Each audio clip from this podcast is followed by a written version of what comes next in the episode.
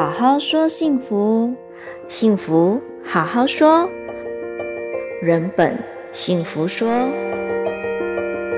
你是否曾经也是一名快乐开朗的人，但遇到某些人后，开始越来越不快乐，甚至一度的自我怀疑，慢慢的变得忧郁和自卑，甚至自残。是否觉得只要好好的工作，不招惹谁，并不会发生一些事情，但还是会有人在背后诋毁你，甚至打压你，或者发现原来对方一直都在做各种的伪装，欺骗着你呢？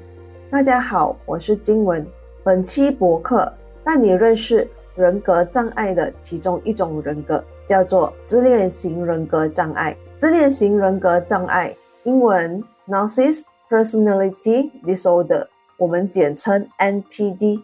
这个名字来自于希腊神话中的纳西斯 （Narcissus），他是一位美丽但自恋的青年。他对自己的倒影深深迷恋，最终因为无法拥抱自己的倒影，变成了水仙花。这个词来自于希腊的 “na”，意味着麻木或沉醉。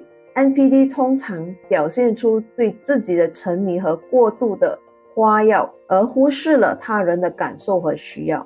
这个名字在二十世纪首次出现在心理学文献中，最终被纳入美国精神疾病诊断与统计手册 （Diagnostic and Statistical Manual of Mental Disorder），我们简称 DSM，等同于。心理学和精神病学的分类系统。我们话题拉回来，NPD 他们不仅仅是同事，他们或许也是你身边的亲人、父母，甚至是朋友。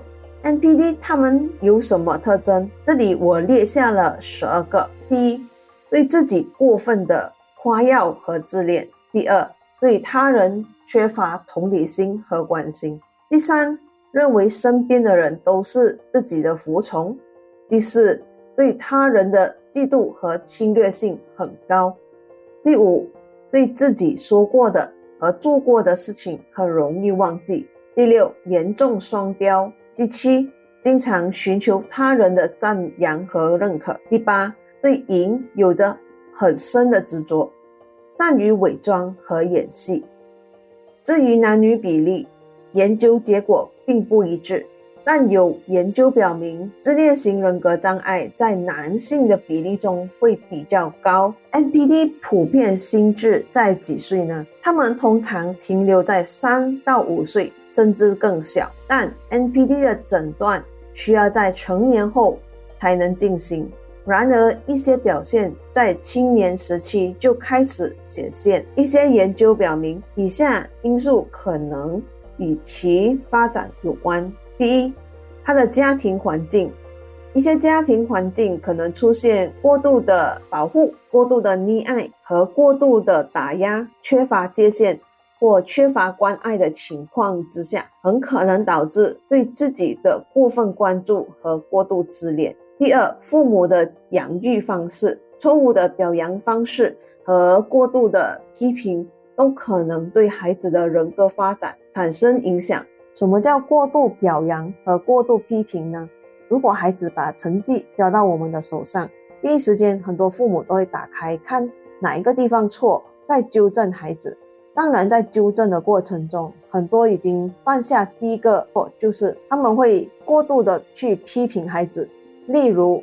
怎么你这么笨？这个题目已经做了这么多次，还是这么错？都告诉你不要一直打游戏了，多点时间练习。这个题目还会错吗？对于一些高要求的父母，即使孩子只拿九十九分，他都会揪这一题题目不放。对于孩子来讲，这个是一种很大的打击，尤其是父母只提到做错的题目，却没去提到他做对的题目，慢慢的，孩子的自我价值感会崩塌。如果孩子的自我价值慢慢崩塌，于是身体就会启动一些防御机制，例如否定、推卸责任、逃避这样子的方式去去处理这些负面的情绪。当他以后遇到问题，他第一时间不是去看自己到底什么问题，而是会使用推卸责任、否定，甚至逃避去处理一些问题。久而久之，孩子长大过后，他便会有一些自恋的情况发生。什么叫过度表扬呢？我们会常常听到我们的长辈来鼓励我们小时候是：呀，你真棒，你真厉害，你第一名诶。是啦是啦，你最厉害了啦！类似这样子的语言，这样的语言听起来似乎也没有太大的问题，但也正在暗示着小孩的头脑发展方式。有一种成长方式叫做被动型和自驱型。所谓的被动型，就是说我需要去鼓励对方，对方才会走前一步。如果我没去鼓励，他们就没办法向前一步。另外一种方式呢，是他们找到自己的内在动力，然后他们持续自己主动进步。如果我们像上述这样子，常常鼓励孩子，会无意中把孩子培养成被动型成长。或许我们可以换一个方式去鼓励孩子。当然，我们也希望孩子能够自己主动去做事情，自己主动成长。这样我们要讲鼓励孩子呢？我们可以把鼓励的方式换成去叙述孩子的成长过程。例如，今天孩子做了一个手工给我们，妈妈妈妈，你看我画的这个鱼美不美？我们的父母平常是怎样鼓励？哎呀，这个鱼好漂亮哦！哎呦，很生动哦！哎呀，颜色很涂得很美耶。或许我们可以用这个方式换成：哇，你画的这个鱼的头好漂亮哦！诶，你用黑色的笔画这个鱼啊？诶，这个我发现到你的鱼鳞好多颜色。画起来真的很漂亮。这样的情况之下，孩子会感受到妈妈原来正在注重我，原来关注着我做的每一样东西。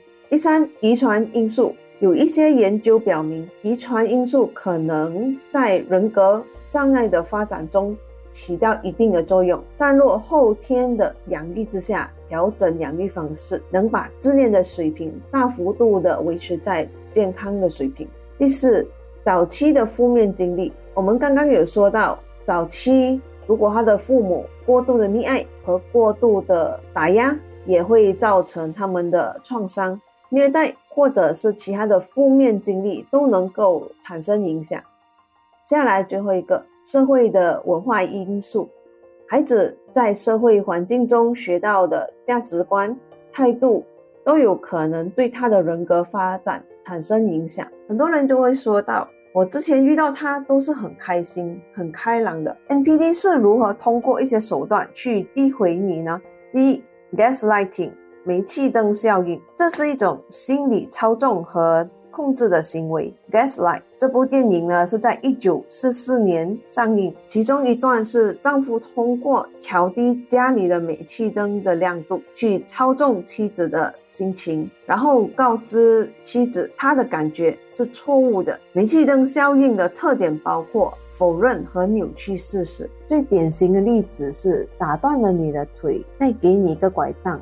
却要你感恩他给你拐杖。那你说你打断我的腿，还给我一个拐杖，这明明就是在欺负我啊！他会告诉你说，没有啊，我并没有欺负你啊。你看我还给你一个拐杖，你是不是要感恩我呢？如果你没有这个拐杖，你怎样走路呢？NPD 会通过自己的言行，或者试图扭曲过去的事件，以便让受害者感觉到困惑和不安。如果我们听取他们的说法，这时我们就会开始陷入自我怀疑。第二，无情的否定，NPD 可能明明知道自己在说谎，但仍然会无情的否定或者撒谎，让受害者觉得问题是出现在他们自己，而不是 NPD。所以，曾经有一个心理学家 Dr. Ramani 大胆地指出，NPD 说的话，请别相信。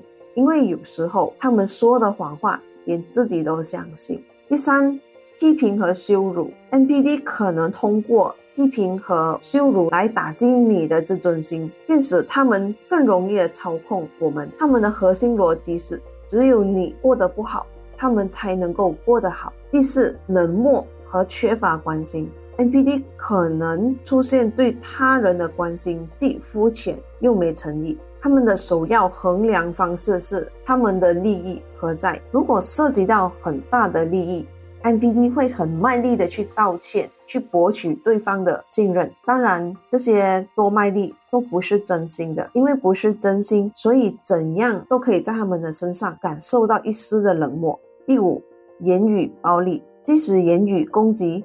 侮辱、嘲笑等方式伤害他人的自尊。这里要强调一下，他们的言语暴力通常是在人身攻击上比较多。第六，言语矛盾。NPD 因为本身有双标的原因，所以在他们说话的时候，很容易透露出前后矛盾的问题。例如，他们不吃辣，当我们在食物里面没有放辣椒的时候。他们又会怪我们说没放辣椒，那个食物怎么会香呢？所以感觉上横竖都好像是我们不对，千错万错都不是他的问题。第七，竞争和比较，NPD 喜欢不断地与他人竞争。试图在各方面显示出自己的卓越之处，他们可能将一切看做成竞争，而非合作的机会。其实这一些呢，都是他们自己想象出来的一个对立。所以，但凡事情或大或小，甚至多琐碎，他们好像什么都要赢，不放过任何的机会。例如，今天你跟 NPD 分享一件很好的事情。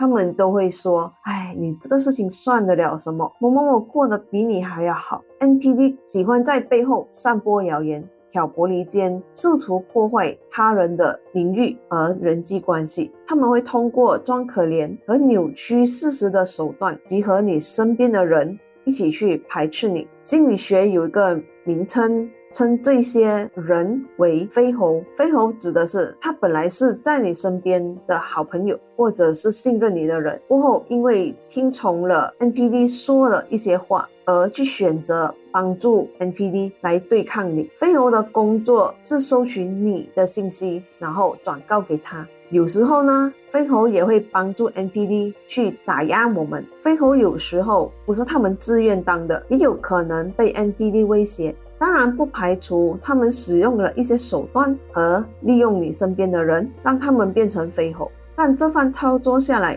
本该是他是施暴者，却把角色转换成他们是受害者，而我们却从受害者的角度变成了施暴者。这些行为可能是为了维护他们自我形象和支配的地位。需要注意的是，并非所有自恋型人格障碍的人都会采用这些行为，而这些行为也可能在其他的心理健康问题中出现。如果你感觉自己或他人可能受到这些行为的影响，建议寻求专业的心理健康支持。下来。NPD 会不会承认他自己有问题？当然，通常 NPD 因为自尊心非常的高，所以他们不容易承认自己存在人格问题，因为他们觉得他们自己是完美的。当你揭开 NPD 的面纱，他可能会出现以下的防御机制：第一，否认，他会完全否认他自己有做错任何的事情，或者他也会把责任推给你，或者推给其他的人。总之，都会说是谁谁谁。害他的。第二，投射，他会将自己的问题归咎于他人，而不是意识到是自己的问题，然后自己要承担。第三，反射，对于批评或指责做出了过度的反应，可能会攻击对方。愤怒的回应方式，例如，我们有时好心的劝 NPD 不要再继续做某个事情了，但他会反击回来说：“怎么只有你这么多事？”总之，他会去找一些很奇怪的理由，去因为要回应你而回应，但这些内容通常都只是因为要回应。第四，回避，避免面对可以引起内在不安的现实，不愿深入的探讨自己的问题。